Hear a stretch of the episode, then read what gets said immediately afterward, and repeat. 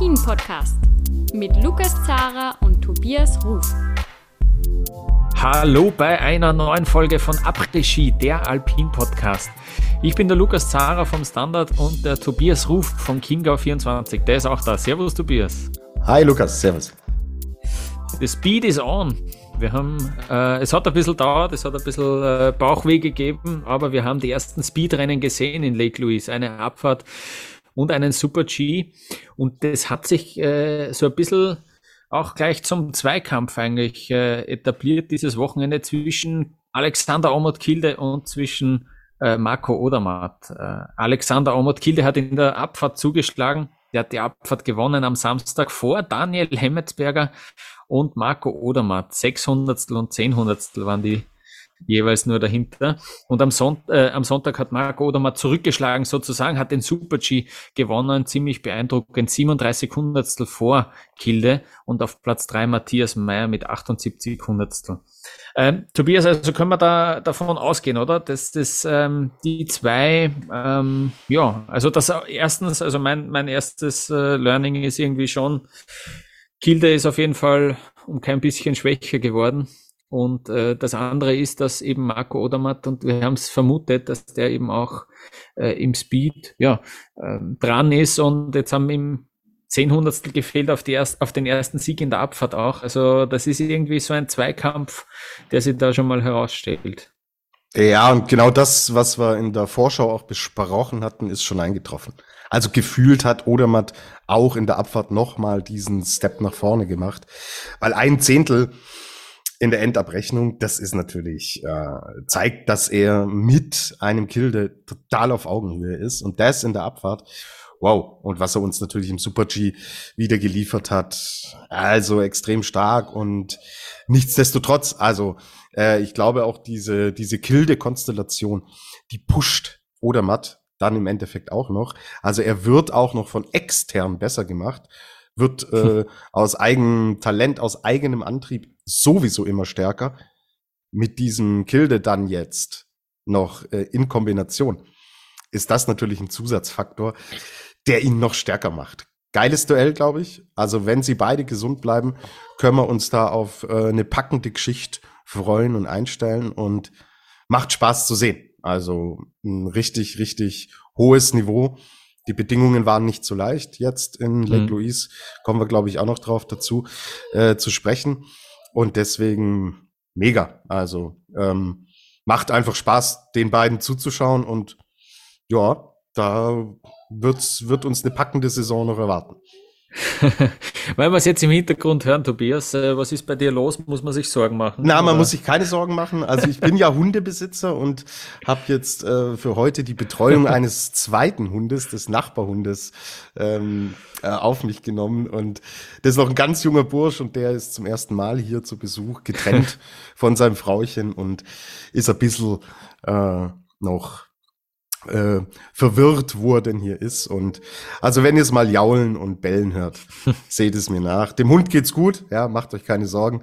Sehr Aber gut. ja, das sind die jungen Wilden, Lukas, und ach, die haben noch ein bisschen anderes äh, Temperament wie wir zwei schon ein bisschen ältere, beschlagenere Semester. Ja, ja, der ist vielleicht auch einfach beeindruckt von Kilde und von Odermatt, äh, will er uns damit vielleicht auch äh, einfach mitteilen. Na, ähm, Kilde in der Abfahrt, also zuerst war ja die Abfahrt am Freitagabend äh, angesetzt äh, zum äh, Leidwesen aller Beteiligten, vielleicht auch ein paar Journalisten, die sich den Abend freigehalten haben, ähm, sage ich jetzt einmal so. Ähm, wurde die am Freitag mal abgesagt. Äh, es gab einfach zu viel Neuschnee. Dann hat man eh ordentlich zu tun gehabt, das äh, in den Griff zu bekommen. Aber am Samstag hat es dann ein Rennen gegeben. Und äh, die Sicht war jetzt auch eher zu Beginn schlecht und es hat man ein bisschen aufgehellt, würde ich sagen. Hat mir aber gewundert, dass trotzdem dann niemand mehr gekommen ist äh, und da wirklich mithalten hat können. Äh, Kilde ist schon mit der Startnummer 6 eigentlich, würde ich sagen, und behaupten noch äh, mit den eher schlechteren Sichtbedingungen. Aber das war dem relativ wurscht. Er hat seinen 14. Sieg im Weltcup eingefahren. Der ist jetzt schön, hat das schön verteilt. Sieben Abfahrtssiege, sieben Super-G-Siege. Und ähm, ja, Kilde war in diesem Rennen eigentlich ähm, bis äh, er hat es eigentlich unten raus äh, gewonnen, weil er hat dort wirklich äh, unten äh, Zeit gut gemacht auf, auf alle, Bestzeit äh, in diesem Cannon Barrel und dann die drittbeste Zeit äh, in diesem Zielschuss, also da wo es eigentlich ja auch ums Material geht, um schier Flachstellen, da war er, da war er der, äh, ja eigentlich der schnellste. Ähm, nach dem Followaway war er noch Vierter bei der Zwischenzeit und dann hat er es hat er's unten rausgeholt. Ja, vor allen Dingen, wenn man sich Odermats, Odermats Zwischenzeiten anschaut, da leuchtet fast immer nur die Eins auf. Und genau ja. dieser Punkt, den du sagst, bei Kilde leuchtet dann die Eins auf, ganz oben und ganz unten. Und das sind im Endeffekt dann die Punkte gewesen. Er ist natürlich in den anderen ähm, Sektoren äh, voll mit dran geblieben. Ähm, und ja, aber äh, da sieht man, wie eng die Geschichte dann auch bei, beieinander ist. Im Endeffekt, dass du bei Odermatt mit ähm, eins, zwei, drei, vier äh, äh, Inters, also Zwischenzeitmessungen steht die eins, am Ende ist er Dritter. So. Zeigt, wie eng die äh, Geschichte im Endeffekt auch gelaufen ist. Ja, ja. ich, ich glaube auch, äh, dass ein bisschen, dass es da unten gar nicht mehr so schnell dann gegangen ist im Verlauf der Zeit, weil die äh, Athleten haben teilweise Topspeed-Messwerte gehabt und trotzdem haben sie da unten verloren. Also der dürfte das einfach auch äh, sehr gut gefahren sein. Auch die, diese letzte Rechtskurve hat Kilde sicher äh, mit am besten erwischt und äh, ja, hat sich so dann äh, den Sieg gekrallt, ganz knapp. Äh, auch Daniel Hemmetsberger war noch äh, da in Führung nach dem Followaway ähm, und hat es dann auch unten ja, äh, knapp, knapp hergeben müssen. Ähm, ja, und was, was können wir, was können wir auch noch über Marco Odermatt sagen? Du hast schon gesagt, also der, der hat jetzt auch, ähm, wirkt einfach so, dass der auch im Speed, der hat ja auch erwähnt schon vor Sölden, dass er einfach sehr viel Speed trainiert hat und dass wir, deswegen war er da ja in Sölden gar nicht so, ja, gar nicht so äh, darauf eingestellt, dass es gut laufen wird für ihn. Äh, hat dort dann den Sieg geholt, ist jetzt äh, Dritter geworden in der Abfahrt und äh, hat den Super G gewonnen. Also der hat jetzt drei Podestplätze in den ersten drei Rennen rausgeholt. Ähm, du hast ja schon äh, dich ganz weit rausgelehnt nach dem ersten Rennen und gesagt, äh, Odermatt, der schaut äh, so aus, als ob er diese große Kugel holt. Ähm, da wird sich äh, das nur bestätigt haben jetzt. Ja, absolut. Also das Thema ist natürlich, ähm, beide Kilde und er fahren je drei Disziplinen. Auf welchem Niveau ist man aber in der vermeintlich schwächsten Diszi Disziplin? Mhm. Das ist bei Odermatt die Abfahrt, das ist bei Kilde der Riesenslalom. Ah, jetzt fährt halt der Odermatt auf Platz drei mit ja, einer Zehntel genau. Rückstand. Und wenn das das Niveau in der schlechtesten, vermeintlich schlechtesten Disziplin ist, muss man kein äh, Mathematikstudium äh, absolvieren, um zu wissen, mhm. wohin da das Pendel ausschlägt. So. Ja. Aber hey, alles am Anfang. Lake Louise ist dann natürlich auch immer ein bisschen ein eigener Hang, ist nicht das Schwierigste, mhm. ist nicht der einfachste. Ja. Es ist der Start in die Speed-Saison. Also Dinge nicht überbewerten, genauso wie man natürlich auch Sölden nicht überbewerten kann. Aber aufgrund der Riesenslalom-Erfahrungen der letzten Jahre, weiß ich nicht, woher bei Odermatt da ein Leistungseinbruch kommen sollte und woher bei Kilde dieser nächste Superstep nach vorne kommen sollte. Mhm, mhm, ja. Ähm, wir haben jetzt dann nächstes Wochenende zwei Abfahrten und einen Super G. Super G hat äh, in, in Beaver Creek hat der Marco Odermatt auch schon gewonnen. Also ähm, das, da wird sich das äh, nahtlos fortsetzen, gleich am nächsten Wochenende dieses Duell. Ich würde noch gern äh, zu Lake Louise ein paar Worte sagen. Und zwar hat man diesem Austragungsort äh, ein zusätzliches Rennen gegeben. Also man hat äh, da ja noch ähm, einen zusätzlichen Super-G auch angesetzt. Drei Rennen bei den Männern jetzt auch an diesem Wochenende. Das hat man gemacht, um da noch dem Veranstalter sozusagen auch ein bisschen die Chance zu geben, noch mehr Geld rauszuholen aus diesem Wochenende, noch mehr Geld zu lukrieren. Ähm, es schaut nämlich da relativ schlecht aus und es gab ja jetzt auch Berichte, dass das äh, irgendwie das letzte Mal überhaupt gewesen sein soll, dass die Männer dort gefahren sind. Wir haben am Wochenende jetzt noch äh, Frauenrennen dort. Ähm, der Hans Knaus hat im OF-Kommentar so eigentlich in einem Nebensatz erwähnt, ähm, die, die Veranstalter müssten dem Liftbetreiber 700.000 kanadische Dollar zahlen dafür, dass sie dort fahren dürfen. Das ist jetzt, die Zahl klingt irrsinnig hoch, ich habe leider jetzt auch nicht auswendig äh, vor mir liegen, wie viel äh, das bei anderen Weltcuporten ist. Ähm, ich könnte mir aber trotzdem vorstellen, dass bei anderen Weltcuporten man trotzdem auch äh, froh ist, dass der Weltcup da ist, damit dieser Name auch vorkommt, medial natürlich. Und da scheint es so zu sein, dass man in Kanada eben doch, man hört da, die haben Probleme, das äh, Ganze zu finanzieren, äh, dass man da doch eher gar nicht so daran interessiert ist, bei diesem Weltcup vorzukommen diese TV-Bilder schauen ja schon immer sehr lustig aus. Also in dem Zielbereich ist es schon relativ leer, auch auf Fotos, wenn man da auf Twitter schaut, was da auch Journalisten, die vor Ort sind, äh, posten de, de, im Zielbereich tut sich nichts. Da ist daneben ein, äh, ein, ein, ein Sessellift, äh, mit dem fahren die Leute, die fahren eigentlich Ski dort. Äh, die sind zum Skifahren dort. Äh, vielleicht ärgern sich die sogar noch, dass ein paar Pisten gesperrt sind für das Rennen. Ähm, aber zuschauen tun die eigentlich nur, wenn es gerade zufällig halt auch Mittagspause machen oder so. Da tut sie halt jetzt nicht so viel. Das war auch immer ein Kritikpunkt an diesen Rennen, dass eben die Stimmung da im Ziel, wir haben es ja auch gesehen jetzt in Killington, da waren sogar am Samstag 20.000 Leute äh, dabei. Ähm, da ist man in Lake Louise sehr, sehr weit davon entfernt. Ähm, ja, ähm, fix ist schon, dass die Frauen ähm, die Frauen dann nicht mehr fahren werden. Die Frauenrennen werden äh, verlegt nach Mont-Tremblant in Quebec. Also da geht man in den Osten von Kanada. Äh, da soll es nächstes Jahr dann zwei Riesenslaloms geben. Ähm, vom Verband, vom kanadischen hört man schon, dass man im Westen Kanadas noch Speedrennen veranstalten will. Das Problem ist, es gibt da kaum Alternativen. Also, was man jetzt so gehört hat an dem Wochenende, da muss man jetzt auch aufpassen. Das ist immer so, wenn, wenn irgendwer sich verabschiedet, dann redet man auf einmal am schönsten äh, drüber.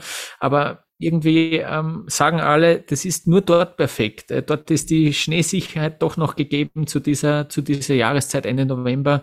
Ähm, ja, angeblich haben jetzt auch noch größere äh, Verbände, zum Beispiel der ÖSV hat sich jetzt auch noch geäußert an dem Wochenende, sie haben einen Funken Hoffnung, dass, dass dort äh, doch weiterhin gefahren wird, wie auch immer das ausschaut. Ähm, konkreter ist das nicht geworden, aber was man so hört, ist eigentlich will da trotzdem keiner weg, obwohl man mit dem einen oder anderen Punkt unzufrieden war in letzter Zeit, äh, findet man das in Lake Louise äh, doch ganz cool. Es riecht, liegt halt relativ abgelegen, gell? zweieinhalb Stunden östlich von Calgary, von Vancouver sind es überhaupt, das ist schon zu weit weg, sind zehn Stunden Autofahrt.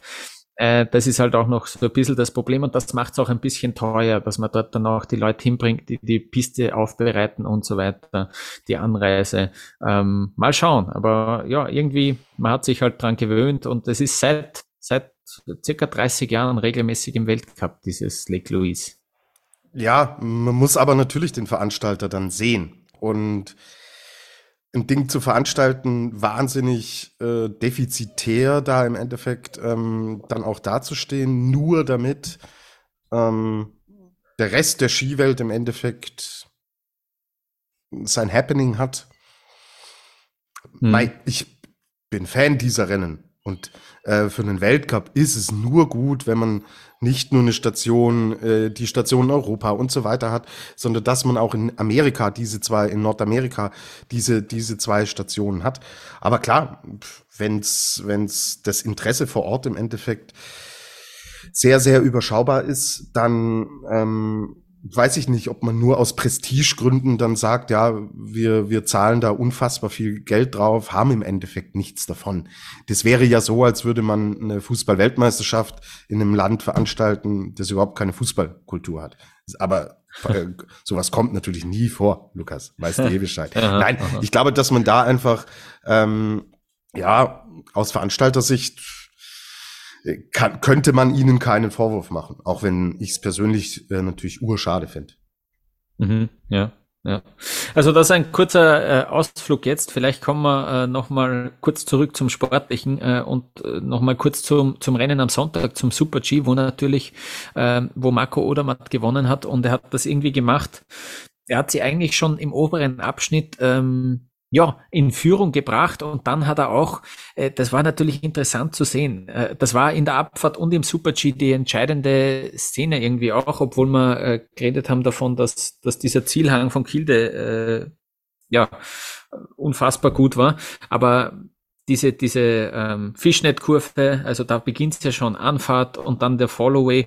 Man wird auf einmal leicht, dann kommt die Kuppe, dann kommt dieser irrsinnige Steilhang ähm, und dann im Super-G geht's halt noch äh, ein paar Mal öfter äh, ums Eck. Und äh, das war halt in dem in diesem Super G entscheidend. Äh, Marco Odermatt hat sie da aber äh, echt schon oben äh, oben eigentlich einen Vorsprung herausgefahren. Dann hat man, dann hat man in diesem Ausfahrt, Ausfahrt Followay hat man ein bisschen Zeit gut machen können, aber auch unten war er wieder ähm, ja bestechend schnell unterwegs und äh, hat das dann auch ja relativ deutlich gewonnen, muss man sagen. Äh, 37 Hundertstel auf Kilde und äh, der drittplatzierte Matthias Meyer schon 78 Hundertstel dahinter. Ähm, also das war, ähm, das hat er einfach am besten gemacht. Ähm, natürlich ein bisschen betrübt war er auch ähm, die Freude bei Marco Odermatt, weil dieser schlimme Sturz dabei war von Mauro Kavietzel. Der ist zurückgekommen, hat sein Comeback gefeiert, ähm, ist in der Abfahrt ähm, ja äh, schon ähm, äh, ja, an den Start gegangen, aber beim Super G hat ihn dann erwischt, äh, eben Ausfahrt Followay, gerade dort, wo man wirklich einen ordentlichen Speed drauf hat und plötzlich, ja, er wollte Ski umlegen bei diesem ganz leichten Rechtsschwung eigentlich nur in dieser Ausfahrt und auf einmal verschneidet es ihm die Ski. Und das war ein war wirklich furchtbarer Sturz, weil er war gleich, er war gleich bewusstlos. Äh, ich habe dann, ich hab dann echt nicht mehr hinschauen können, eigentlich, was mit ihm passiert ist. Und dann hat man ihn dort liegen gesehen. Dann hat es im Kommentar auch geheißen, äh, den darf keiner berühren, weil die Regeln in Kanada so sind, dass erst der, der Pistenarzt der Erste sein muss, der dort sein muss und sein Okay geben muss äh, unfassbar, ja, arge, arge Regel irgendwie, dass man dem ähm, da, ja, äh, dass man da warten muss drauf, aber es hat super funktioniert, also es, äh, das muss man schon sagen. Dann hat man da gewartet, ja, fünf bis zehn Minuten würde ich schätzen und dann plötzlich äh, schaut man wieder hin, äh, schneidet das Bild wieder um ähm, auf Mauro Kavietzel und dann steht der da. Der hat zwar schon getaumelt, aber ist von links und rechts gestützt worden, aber der hat stehen können. Also ich war sehr froh, das dann zu sehen, dass er wieder bei Bewusstsein war. Er hat zwar, man hat dann auch gesehen, dass er Verletzungen im Gesicht hat, ähm, aber ist dann mit dem Hubschrauber äh, abtransportiert worden und wir nehmen jetzt am Montagvormittag auf. Ähm, vom Skiverband, vom Schweizer Skiverband äh, haben wir noch keine glasklare, exakte Diagnose. Wir wissen, dass er äh, jetzt am Montag, am heutigen Montag äh, in die Schweiz geflogen wird, dort weitere Untersuchungen passieren werden. Äh, das Blöde ist nur halt wirklich, äh, der Mauro Kavietzel hat jetzt äh, ja zwei Jahre lang kein Rennen fahren können, weil er eben äh, ja ein Schädelhirntrauma, ein schweres äh, hatte. Ähm, Gehirnerschütterungen äh, schon hatte und da laufend Probleme hatte eigentlich damit. Und jetzt hat es ihn halt auch wieder zumindest auf den Kopf aufgeschlagen. Also ich hoffe, ähm, ich hoffe einfach, der, ja, der ist in ein paar Wochen wieder ähm, wieder fit und, und dass da alles gut geht und dass er vor allem, dass es vor allem seinem Kopf gut geht. Äh, da, da habe ich immer Bauchweh bei sowas. Mhm, geht mir auch so. Und ja. ja, die Frage ist, wie befreit fährt man denn in Zukunft? Ja, Aber ja. gut, ich glaube jetzt mit äh, unserem Küchenmedizin-Studium und äh, Küchenpsychologie ja, kommen wir hier nicht weiter. Genau. Sind wir alle froh, dass, dass er hm. da dann doch gestanden ist, aber ja, hinterlässt ein sehr schlechtes Gefühl und Mai tut mir auch mega leid. Ja. Und hm. ja, wünsche mir ihm alles Gute, egal in welche Richtung es dann geht. Da ist die Gesundheit steht an erster Stelle. Ähm, was man, was man vielleicht ähm, hier im Unterschied zur Abfahrt, wenn wir zum Sportlichen zurückkommen, was da bemerkenswert war, du hast es ja vorhin gesagt, dich hat es in der Abfahrt gewundert, dass äh, die höheren Nummern da keine Akzente mehr setzen können. Und das war ja wirklich brutal. Also wie es im Super G äh, sich da noch verändert mhm. hat, wie viele da mit dieser äh, entsprechenden Nummer ähm, da noch mit oben reingeflogen sind, wirklich bemerkenswert. Also da, ja. da können wir im Endeffekt äh, mal schauen, wer hier mit hohen Nummern überhaupt noch in die Weltcup-Punkte fährt. Also, das ist ein Riley-Sieger mit der Startnummer 55. So, dann haben wir ähm, Ottmar Striedinger, der mit der 47 da noch reinfährt. Kyle Negomir aus den USA. Also, seht's mir nach. Es sind da auch Namen dabei. Puh. Ja, die hat man ja, mal auf pa Papier ja. gesehen, aber dass ja. die hier in die Weltcup-Punkte fahren und äh, Jeffrey Reed wird 21. Martin Charter, unser guter Freund aus Slowenien. ja, der, der, Mann der hohen Nummern, ja, der fällt 20, wird 20. So, mein Felix der Woche, ich nehme es vorne weg. Henrik von Appen aus Chile. Ah. Erstmals Weltcup-Punkte geholt mit der Startnummer 41 auf den 18. Platz. Er ist auch schon wirklich lange dabei, ist bei Olympischen Spielen gefahren, ist eine ganz, äh, ja, coole äh, Konstellation und äh, dass er im Endeffekt da durchkommt, wenn man das Gesicht gesehen hat im Zielbereich, so, hä? Was? Hm. Was steht da? Da steht die 18?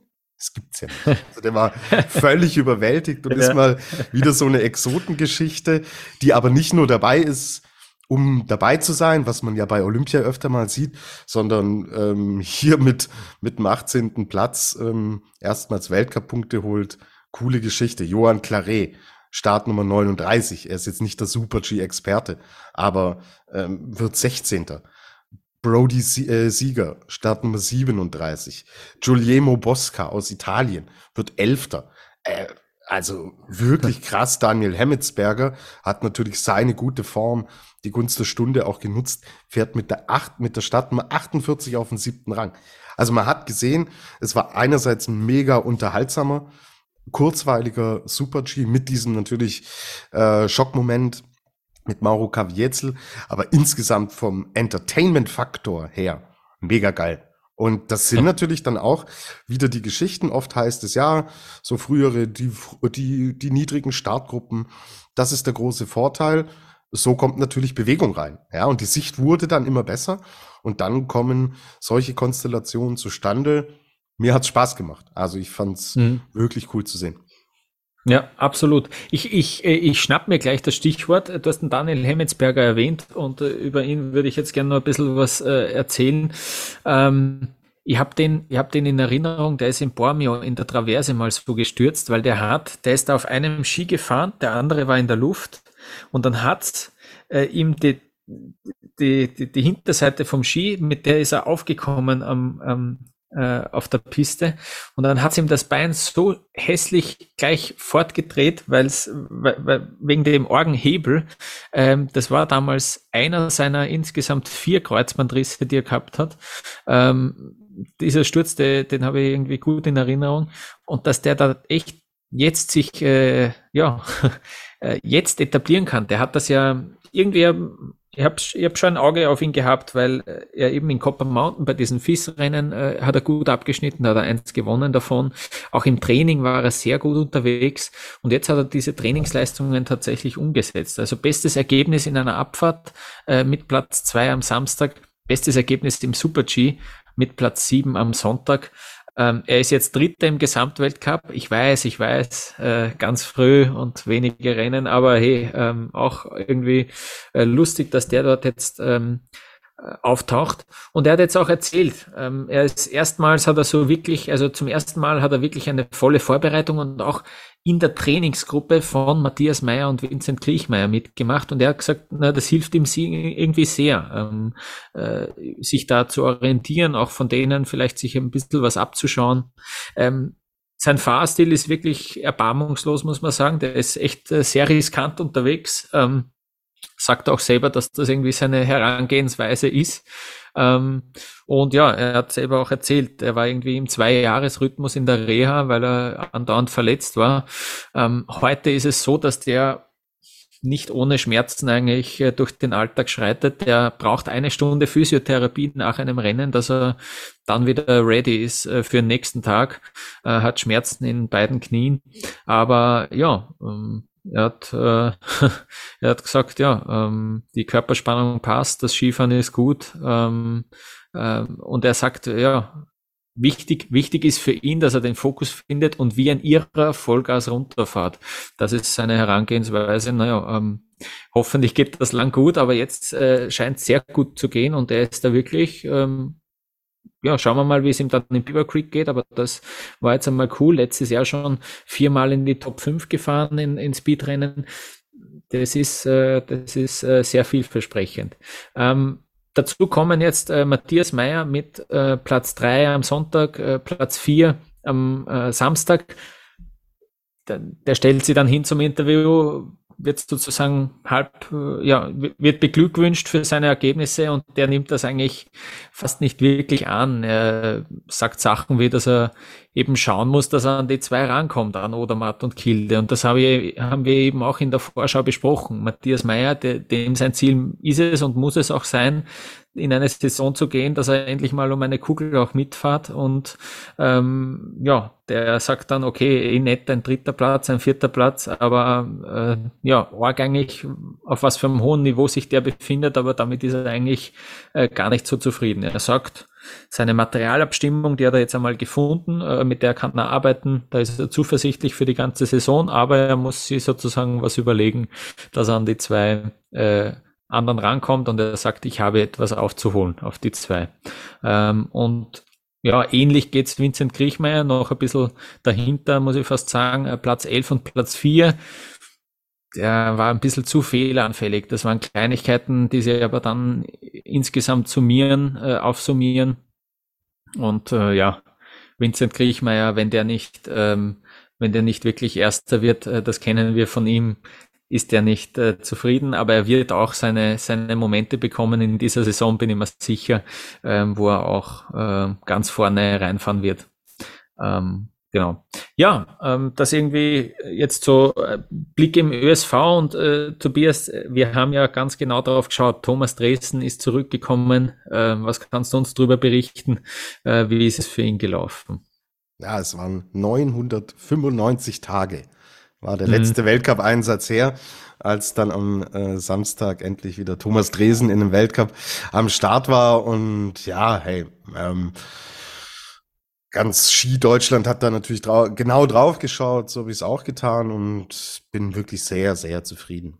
Also klar, viele hatten natürlich immer noch dieses Wahnsinns-Comeback damals im Hinterkopf, als er nach dem Kreuzbandriss und der Schulterverletzung äh, zurückkommt und den Lake Louise gleich gewinnt. Aber ja, dazu waren die Verletzungsgeschichten andere.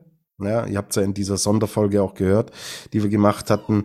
Das heißt, diese ähm, Verletzung und alles, was dazu kam, mit diesem beschwerlichen äh, Weg zurück, das hatte eine ganz andere Dimension als jetzt. So und ähm, er kommt zurück, ist eigentlich wieder, mei, ich, ist gefahren wie der alte Dresen. So, ja, also da auch dieses Ding von Anfang an wieder so runter zu äh, brettern, Riesenrespekt und diese allerletzte Konsequenz, die war noch nicht da. Kann man natürlich voll und ganz nachvollziehen.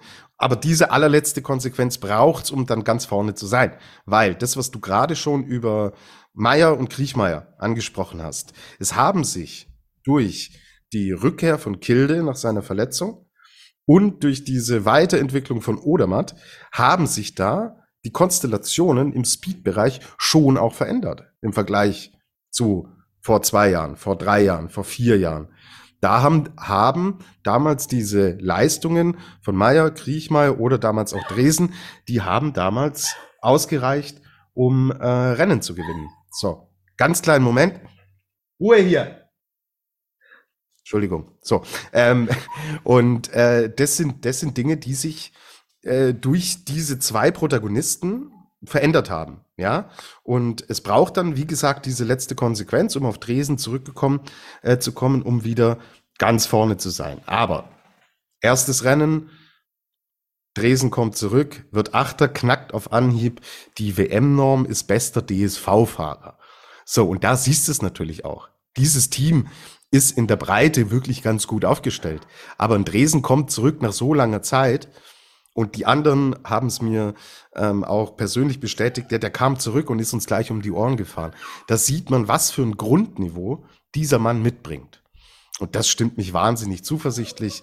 Er hat sich mega gefreut, als er unten im Ziel ankam. Er hat äh, geschrien und gejubelt, als hätte er hier das Rennen gewonnen. Und ja. das sieht man einfach, was für ein Druck da auch von ihm abgefallen ist zu sehen, ich kann's noch. Er hat nämlich auch gesagt, ich komme nur zurück, wenn ich weiß, ich kann wieder 100 Prozent rankommen. Ich fahre nicht mit 95, mit 90 Prozent. Das ist nicht Thomas Dresen. Und hm. das stimmt mich extrem zuversichtlich. Und wenn er gesund bleibt, traue ich ihm alles zu, noch in dieser Saison, selbst dass er mit der äh, entsprechenden Erfahrung dann wieder in den Beinen, dass er dann auch wieder um Platz eins mitfahren kann. Und das ist ein, ein Punkt, der ähm, mich wirklich sehr freut. Und der Dresen-Effekt, Wolltest du noch äh, was sagen, Lukas, zu Thomas Dresen? Ja, äh, ja bitte, na, bitte. Ich wollte es nur bestätigen, aber seine Reaktion im Ziel war cool. Also, dass er da gejubelt hat, dass er dann zumindest für zwei Fahrer ähm, auf Platz eins gestanden ist, bis der Kiel gekommen ist, das war cool. Ähm, dass er dann auch nochmal sich kurz am Kopf gegriffen hat und nochmal kurz auch im Zielbereich unmittelbar nach der Fahrt äh, so, weiß nicht, da hat man gemerkt, hey, der, der atmet gerade durch und genießt das echt und freut sich echt voll und ist echt dankbar, dass er da wieder beim Weltcup dabei ist und da die Eins aufleuchtet. Äh, das war cool. Und auch cool fand ich, wie der Kilde dann eben Bestzeit gefahren ist, wo er nämlich dem Dresden mehr als eine Sekunde abgenommen hat. Da hat er dann doch auch, auch kurz blöd geschaut, sage ich jetzt einmal, und dann artig gratuliert, aber auch so, boah, okay, puh, äh, da fehlt dann doch noch was. Aber cool, dass er da auch gleich halt, ja, dass er die, dass er die Emotion auch gleich spürt. Äh, okay, da gibt's noch ein paar, die, die fahren deutlich schneller. Ähm, muss ich mal was überlegen, aber hey, cool, dass er, dass er zurück ist. Ja. Voll, und das kann ja dann wiederum auch der Ansporn sein. Zu sagen, hey, ja. okay, zu meiner Zeit, als ich da Kitzbühel und äh, Garmisch und so äh, weiter gewonnen habe, ja, da hat sich was verändert, so wie ich es eben angesprochen habe, und da äh, gehen wir jetzt ran. So, was ist denn nebenbei noch der Dresen-Effekt? Auch das haben mir wirklich alle unisono bestätigt. Wenn der Tom dabei ist, wenn das Zugpferd da ist, wissen wir im Training jetzt auch, wo liegt denn die Messlatte? Ja, also wir fahren nicht nur dieses Ding, ja, Baumann, Sander, Schweiger, Ferstl, die sich alle so ungefähr, Jocher, die sich alle auf einem ähnlichen Niveau eingependelt haben. Mal ist der eine an dem Tag besser, der andere an dem Tag besser. Mal läuft es bei dem im Super-G besser, mal bei dem in der Abfahrt. Wenn jetzt ein Dresen da ist, sagt er so, hier müsst ihr erst mal rankommen. Und das bringt Bewegung rein. So, er schirmt natürlich auch medial Dinge ab. Worauf haben wir uns fokussiert? Worüber reden wir seit zehn Minuten? Worüber haben wir die letzten äh, Tagen, äh, die letzten Folgen gesprochen? Über äh, Thomas Dresen. Der nimmt da natürlich viel weg, auch vom Druck her. Und klar, wir sind jetzt, haben jetzt erst zwei Rennen gesehen, aber die, das Mannschaftsergebnis war gut. Und das ist ein Punkt, an dem ich wirklich auch gerne ansetzen möchte. Also Romit Baumann wird Zehnter in der Abfahrt, Dominik Schweiger Zwölfter. Der hat uns letztes Jahr schon punktuell gezeigt, was er kann. Das sind super Ergebnisse. So, da ist man voll mit dabei. Schauen wir auf den Super-G. Andreas Sander wird Fünfter, bestes DSV-Ergebnis an diesem Wochenende, knackt auch die WM-Norm und wir wissen, wo Andreas Sander herkommt. Die letzte Saison war extrem schwierig für ihn. So, er hat schon auch von äh, gesundheitlichen Problemen gesprochen.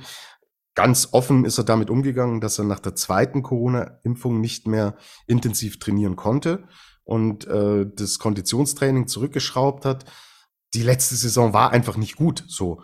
Und er ist jetzt äh, voll da, wird hier Fünfter bei diesem Rennen, wo er auch nicht die besten Verhältnisse hatte, so, aber das Ding nach unten zieht. Simon Jocher, das gilt als eines der Zukunftsversprechen im deutschen Skiverband. 14. Platz.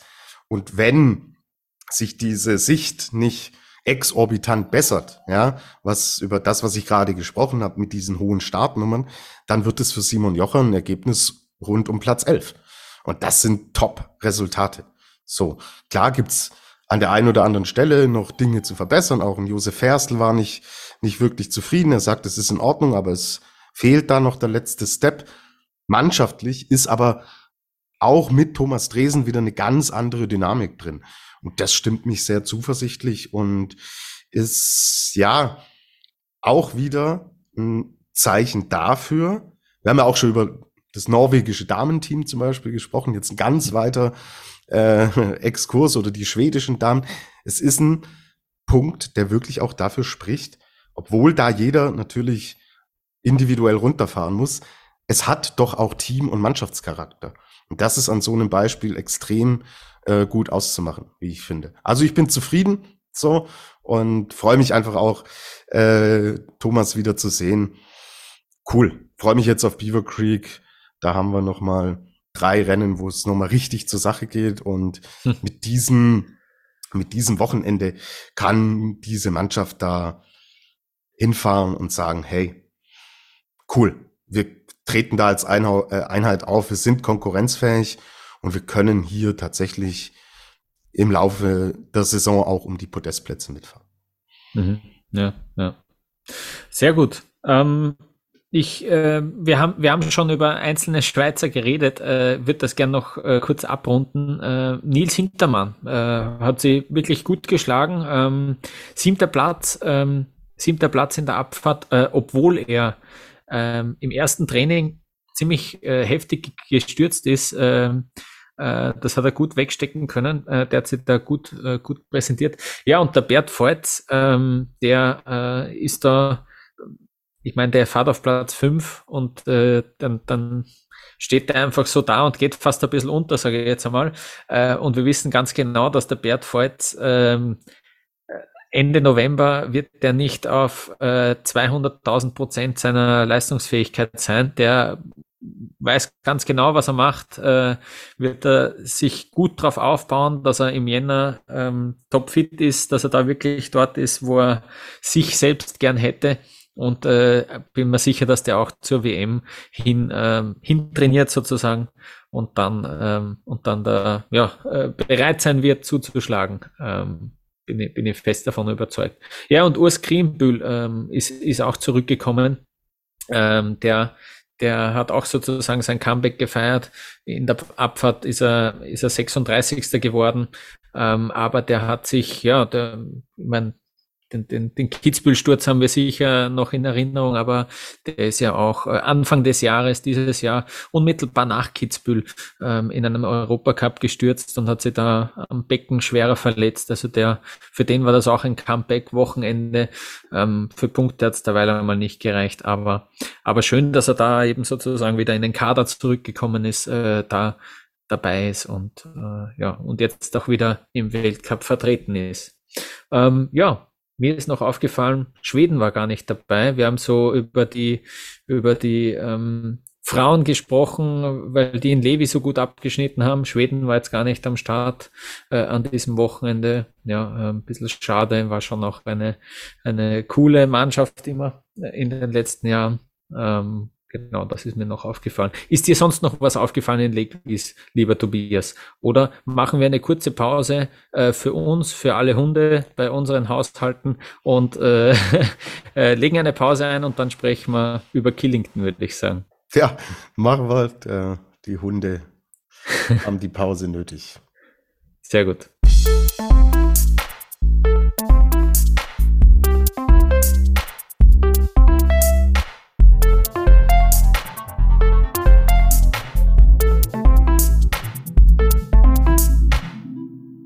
Wir schauen zu den Rennen der Frauen. Die sind in Killington gefahren. Äh, da haben wir wieder am Samstag ordentlich Stimmung gehabt. Über 20.000 Fans waren äh, im Zielbereich. Äh, es gab auch ein riesiges VIP-Zelt, das hat man gut gesehen. Aber echt, da, da kommen die Leute hin, nicht schlecht. Also wie viele Reihen da an Leuten dann im Zielbereich gestanden sind.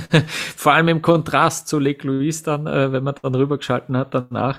Das war beeindruckend. Ja, Killington. Also dieser Weltcup-Ort funktioniert, was das Zuschauerinteresse betrifft vom, vom Wetter her ist es immer ein bisschen ein Kampf. Also es war äh, ordentlich Wind drinnen äh, am Samstag. Ähm, der Riesenslalom, der ist verkürzt worden wegen des Windes. Ähm, die haben auch den Zielbogen abmontiert und es ist eben vom Reservestart gefahren worden. Ich finde aber trotzdem, es waren den Umständen entsprechend faire Bedingungen. Es war jetzt nicht so, dass äh, da einzelne Läuferinnen äh, krass benachteiligt wurden, ähm, weil sie doch viel, viel mehr hatten. Na gut, äh, die, die Bodensicht war vielleicht bei der einen oder anderen ein bisschen schlechter, weil eben der aufgewirbelte Schnee äh, das ein bisschen unmöglich gemacht hat. Ja, und am Sonntag waren dann die Temperaturen doch recht hoch und dann ist es eigentlich zu einem, äh, zu einem kuriosen Rennen geworden fast schon. Aber der Reihe nach am Samstag äh, hat gewonnen den Riesenslalom. Lara Gutbeirami äh, zum ersten Mal einen Riesenslalom im Weltcup gewonnen seit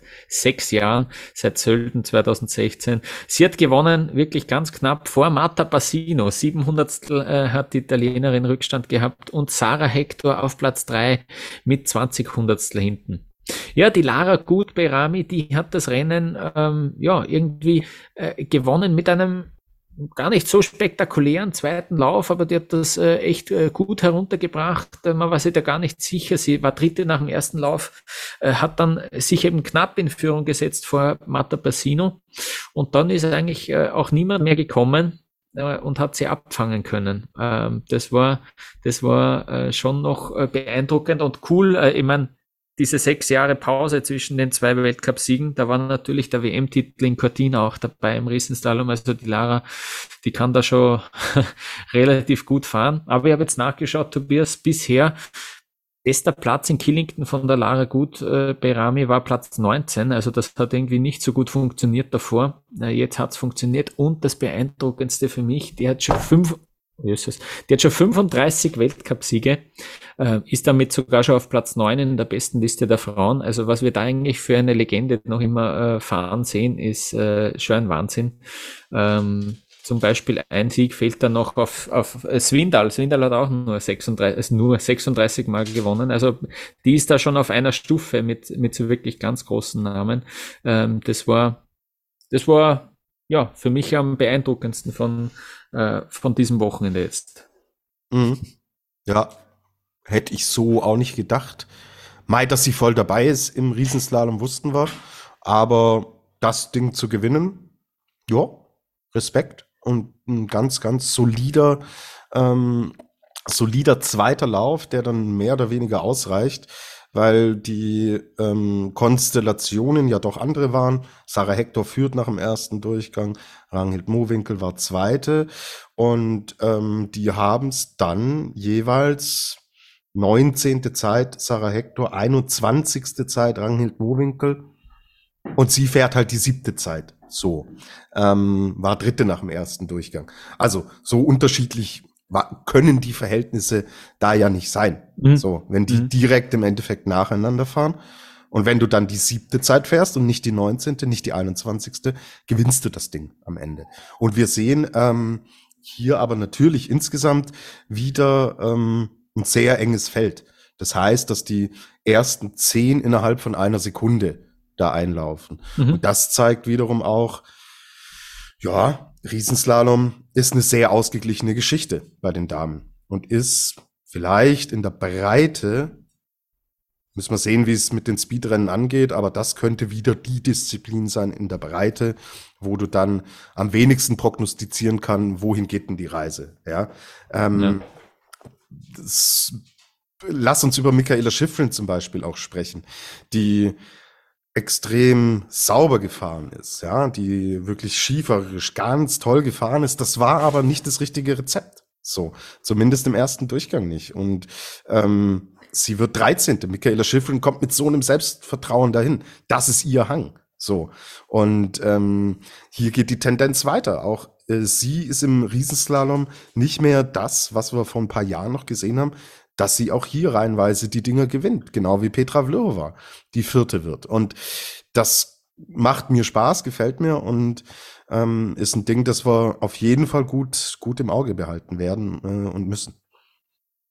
Ähm, bei der, bei der Schiffrin ist mir aufgefallen, dass sie, ja, für mich hat es ein bisschen verhalten gewirkt, ja, ein bisschen, aber, aber auf der anderen Seite, das hätte man dann vielleicht auch gesagt, wenn sie in Levi 13. langsamer gewesen wäre am Ende und dann eben da nicht ähm, den zweiten Slalom noch gewonnen hätte, dann hätten wir auch, weil das hat auch so, äh, so, so, ja, ruhig eigentlich ausgeschaut, aber das, das ist halt auch einfach, die, man wird die selten sehen, dass sie da komplett strauchelt äh, in einem Riesenslalom-Durchgang, dass sie da drei Tore hat, die komplett äh, katastrophal sind, wo sie komplett aus der Balance kommt, das werden wir von ihr nicht bekommen.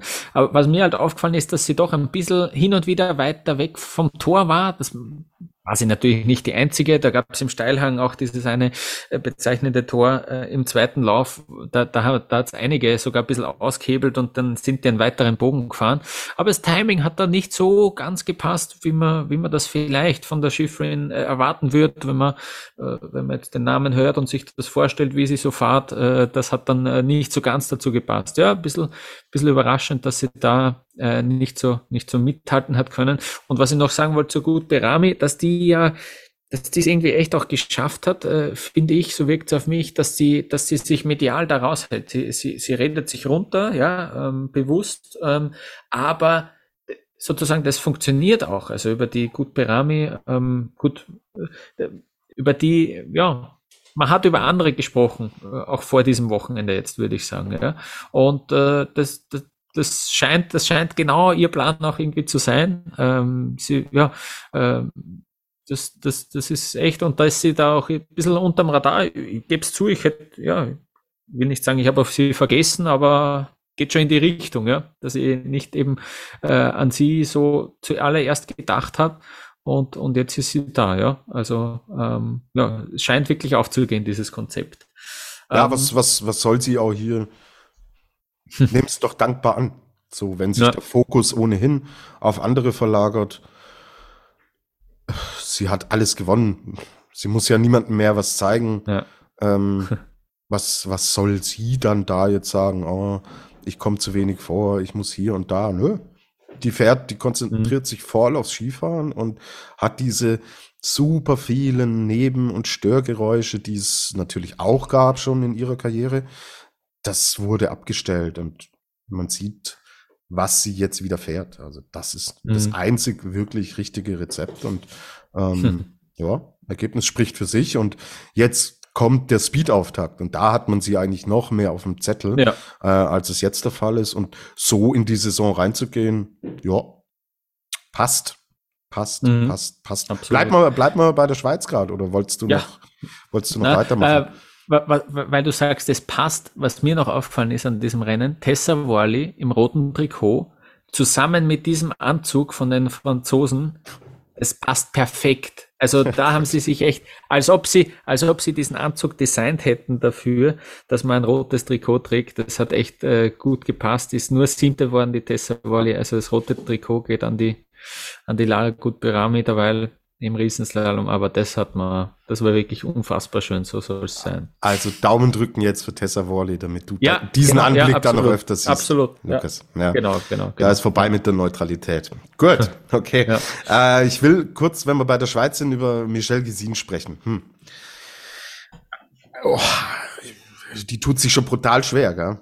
Also ja. ist es die Materialumstellung? Man kann es inzwischen nicht mehr, nicht mehr, glaube ich, kleinreden das ist, boah, also Platz 25, Platz 26, mhm. 16. und Ausfall in Levi.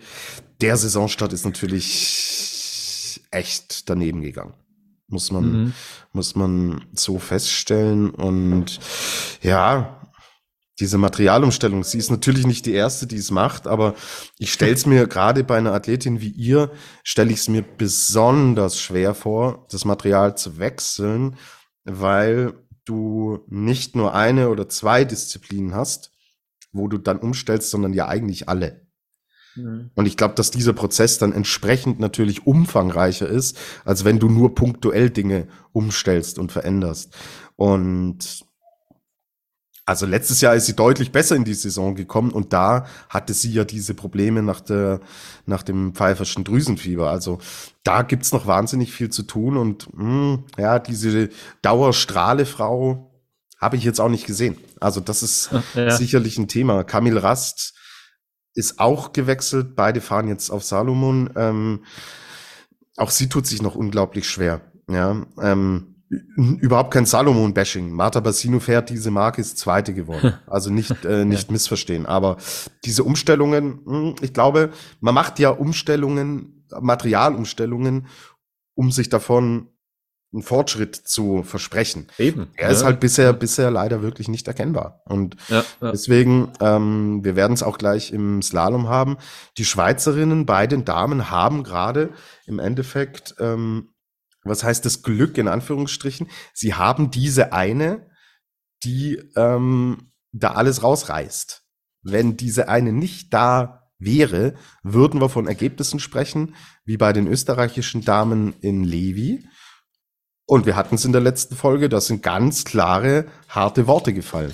Und das wäre in der Schweiz genauso der Fall, wenn eben diese eine nicht wäre. Aber mei, wäre, wenn und so weiter, diese eine ist da.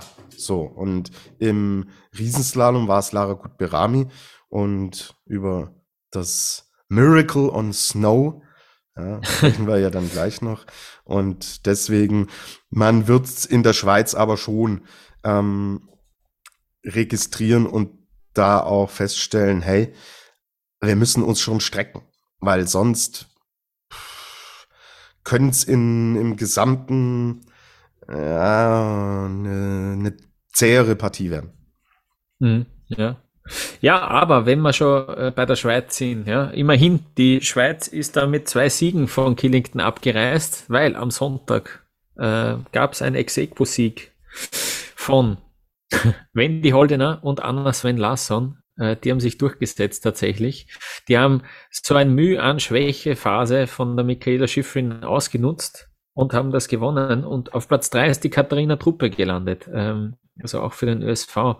Ganz schnell wieder eine Ergebniskorrektur sozusagen. Äh, bleiben wir gleich bei der Wendy, Tobias. Ähm, das waren jetzt, ähm, ich glaube mehr oder genau 100, na, ich glaube, ich glaube genau 100 äh, Slalom Einsätze im Weltcup und jetzt hat es zum ersten Mal geklappt für die Wendy. Also das war natürlich schon irgendwie dann die Geschichte des Wochenendes. Und ich muss schon sagen, gefinkelt von der Schifrin, dass sie einmal auslässt. Und wenn sie, also die hat sich das vielleicht sogar angeschaut und hat gemerkt, ah, die sind beide vorne, die arbeiten, die, die, die drängen beide schon so äh, danach, ja, dann äh, werden wir jetzt einmal Vierter, geben die Stage äh, sozusagen an die zwei, dann haben die an einem einzigen Rennen gleich ihren Premierensieg, Premierensieg beide gefeiert. Und dann haben wir das Thema auch äh, medial wieder erledigt. Und jetzt kann ich wieder zurückgehen und, und äh, am Slaloms am laufenden Band gewinnen. Mhm. Also ich muss sagen, mhm. meine, meine Kristallkugeltipps waren ja kompletter Schmarrn. So, ja, äh, das hast du ja ganz vergessen. Ich muss dich natürlich loben dafür. Du hast das ja, ja, natürlich. Jetzt so, was sagst du nichts. Ja, ja. Dass man schon du hast das vorhergesagt. Dass, dass man schon bei, beim dritten Slalomrennen, dass diese Bold Prediction, ja. wie ich sie genannt habe, der Holdener Slalomsieg, er wird kommen, dass sie da schon eintrifft. Ja, kann ich mir auf die Schulter klopfen, aber äh, diesen Schulterklopfer, gut, wer weiß, dass ich auf Katharina Linsberger getippt habe. Mai, okay, steht auf dem anderen Blatt, reden wir gleich noch drüber, aber ja, du, es hat sich natürlich auch mit, mit Levi schon angedeutet, dass sie brutal gut drauf ist. Und dass sie gerade mit ihrer Art, zu, äh, Ski zu fahren, auch dieses völlige Attackieren und komplett draufgehen, dass es an so einem Tag, wo es mit den Pisten wahnsinnig schwierig war, ähm, äh, plus sieben Grad in Killington, ich, mir hat der zweite Durchgang nicht wirklich Spaß gemacht.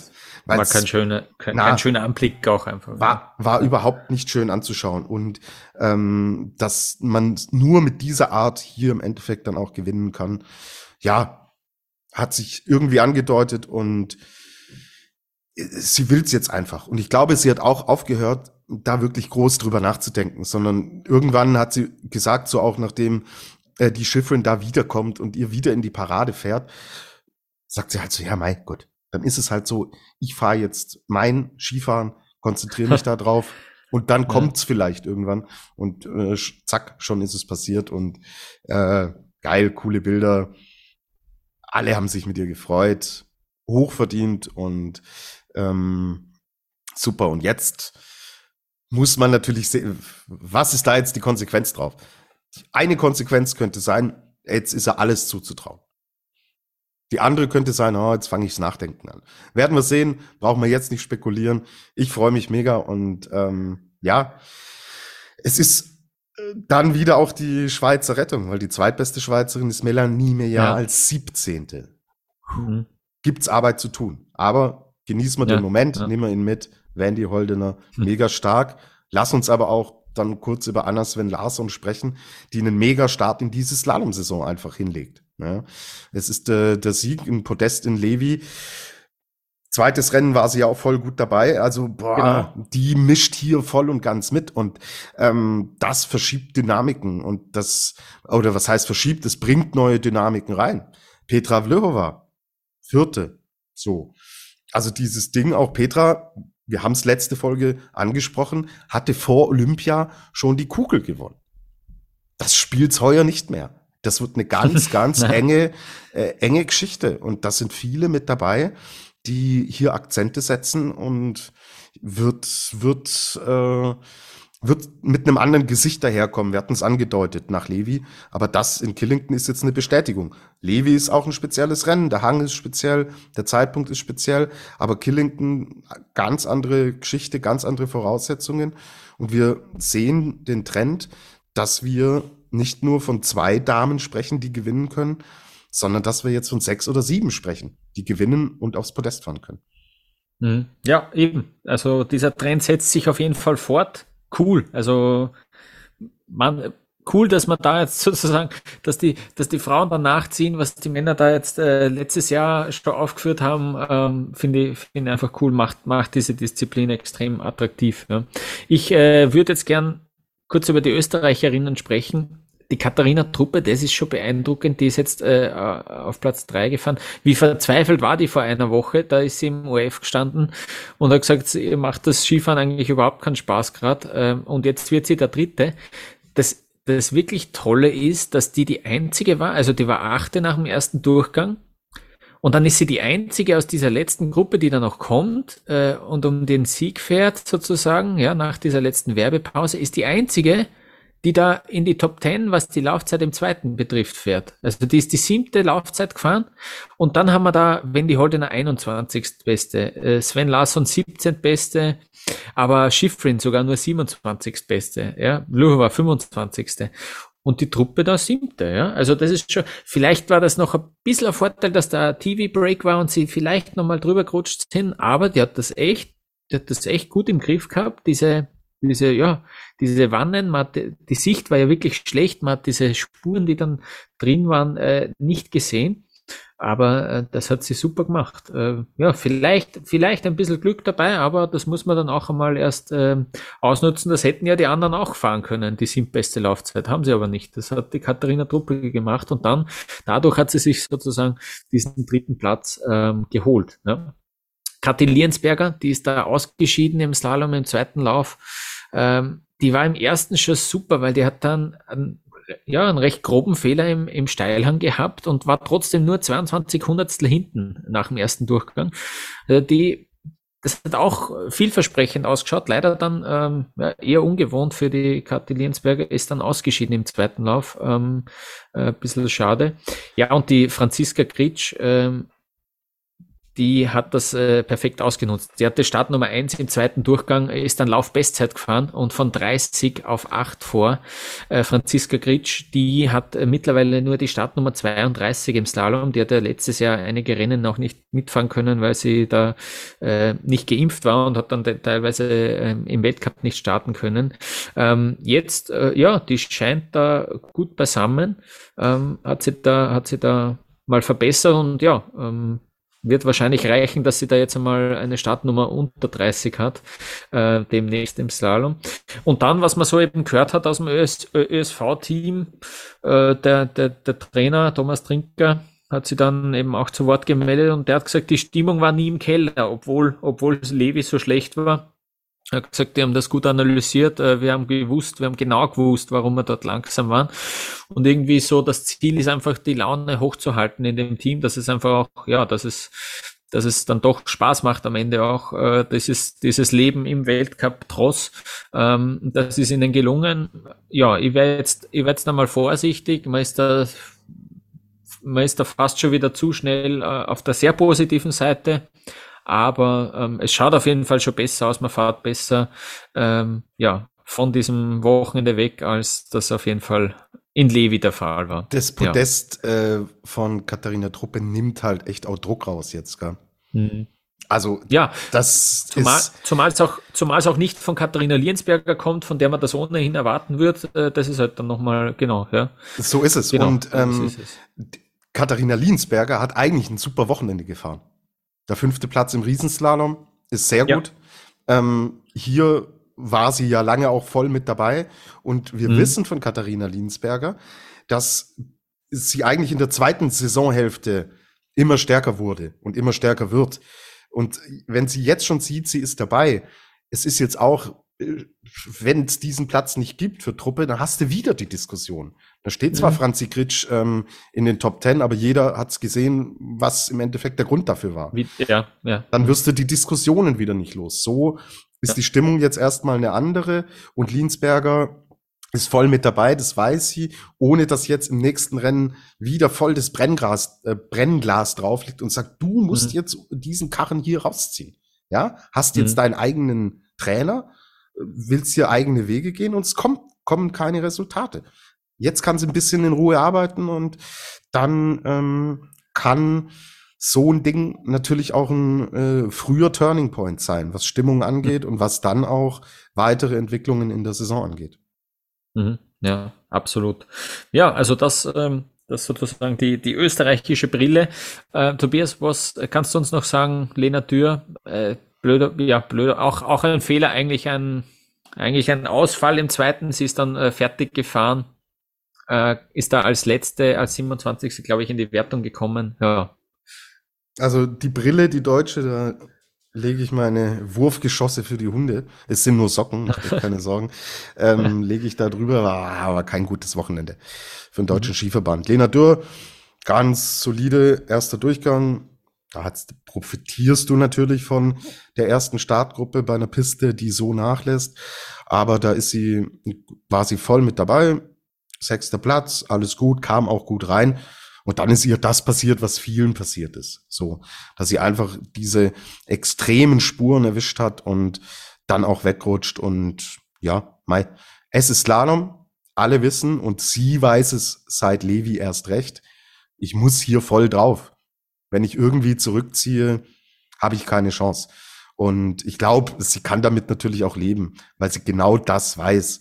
Und ihr ist es lieber, und mir ist es auch lieber, dass sie voll durchzieht und voll äh, riskiert, anstatt zu sagen, ah, ich mache einen Sicherheitslauf, äh, um dann 17. zu werden. Na, das ist nicht der Weg, wie du hier ja. aufs Podest fahren kannst oder gewinnen kannst und abhaken. So, ähm, völlig okay.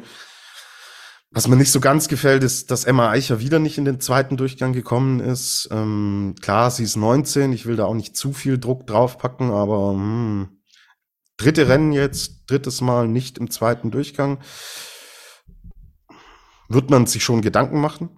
Ähm, aber ja, mh, hm, mein Gefühl ist nicht so gut, muss ich, muss ich mhm. sagen. Andrea Filzer hingegen hat sich da jetzt auch wieder in die Punkte gefahren. Das gefällt mir ganz gut. Jessica Hilsinger war im ersten auch wirklich auf einem guten Weg. Das wäre ganz locker ähm, äh, wäre sich das ausgegangen, auch für den zweiten Durchgang. Ausgeschieden, aber ähm, ja, ist natürlich kein gutes Wochenende. So und leider personifiziert können wir uns ein bisschen an Marlene Schmotz festmachen, die, ähm, mhm.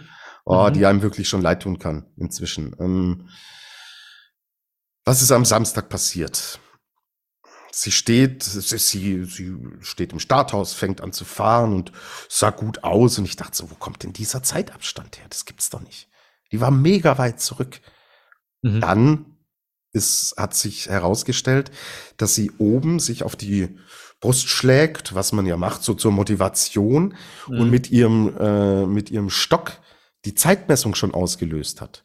Mhm. Und dann war plötzlich das Gate schon offen. Und hast du genau gemerkt, so, oh fuck, da hat sie es gecheckt, so scheiße, warum ist das schon offen? Fährt los, fährt eigentlich wirklich ein gutes Rennen und sie hat so viel Ausfälle und so oft es nicht geschafft in den äh, zweiten Durchgang. Die Liste ist ewig lang und es ist mhm. ewig her. Und dann passiert ihr so ein Missgeschick und dann schafft sie die Qualifikation halt nicht. So. Und ja. im Riesenslalom, das ist ihre stärkere Disziplin. Da wäre sie am Samstag, wenn sie durchgekommen wäre, wäre sie in die Weltcup-Punkte gefahren. Mhm. Ah, und das ist halt extrem bitter. So. Dann passiert dir so ein Missgeschick. Du gehst am Sonntag rein und sagst, komm, abhaken, neu drauf, neuer Tag, neue Chance, neues Glück. 31. Wegen einer Platzierung schaffst du es nicht in den zweiten Durchgang. Und das ist schon echt frustrierend und das kann, also, boah, also wenn sowas dich nicht beschäftigt, dann weiß ich es auch nicht mehr. Also ja, irgendwie ja. ein super unglückliches Wochenende aus deutscher Sicht und diese Schmotzgeschichte steht da stellvertretend im Endeffekt. Mhm. Was, was, ich frage mich, was ist bitterer, das ähm, oder beim ersten Tor einfädeln? Angenommen, du, du fliegst nach Killington für einen Slalom und fädelst beim ersten Tor ein oder du löst die Zeitnehmung zu früh aus, weil du irgendein ja, ganz unglückliche, ganz unglückliches Manöver setzt. Ähm, es ist der Einfädler. Weißt du, weißt du warum? Ja. Weil äh, warum? Sie ansonsten ja wirklich ein gutes Rennen gefahren ist. Und ja. das kann sie natürlich mitnehmen. Es war jetzt ja, der erste äh, Riesenslalom dieser Saison. Wie gesagt, das ist ihre mhm. Disziplin und das kann sie dann mitnehmen. Deswegen äh, ist natürlich sau dumm. So, äh, aber alles okay. Ähm, ich muss, ich muss immer, ich muss immer noch dran denken, wie der Mottelmeier, dem sein Startritual mit dem Ski hin und her, ja, äh, linker Ski nach vorn, rechter Ski nach hinten und dann vice versa. Und dass das in Peking ja fast schief gegangen wird, der hätte das ja fast ausgelöst und dann äh, hat es irgendwie noch abfangen können und dann fährt er zu Gold. Das ist, äh, das werde ich nicht vergessen.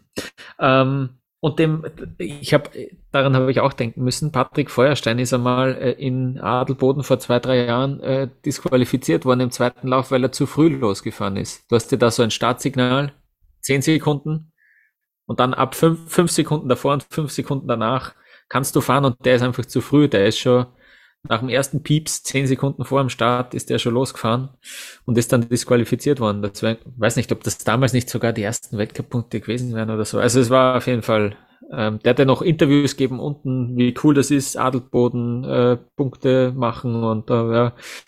Und dann ist er deswegen disqualifiziert worden. Auch sehr bitter. Es können schon ein paar Missgeschicke passieren, muss man sagen, ja.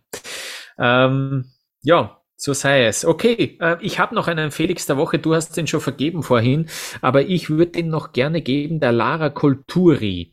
Und zwar äh, hat die, ich habe jetzt nachgeschaut, bis 2000 habe ich, hab ich Ergebnisse gefunden. Äh, ich hätte nicht gesehen, dass Albanien, Albanien davor jemals äh, Weltcup-Punkte gemacht hätte. Ja, die Lara Kulturi hat das jetzt gemacht. Die ist äh, 16 Jahre und eine Woche alt äh, Vater im dritten Weltcuprennen mit Nummer 58 äh, in die Punkte äh, im Riesenslalom.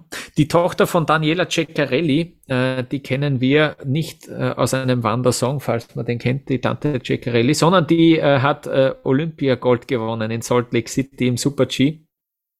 Und äh, das ist auch ihre Trainerin. Und irgendwie habe ich gelesen, die Ceccarelli, die hat einen albanischen Pass, weil sie da auch, den hat sie auch bekommen, weil sie Trainerin war in dem Verband in, in Albanien.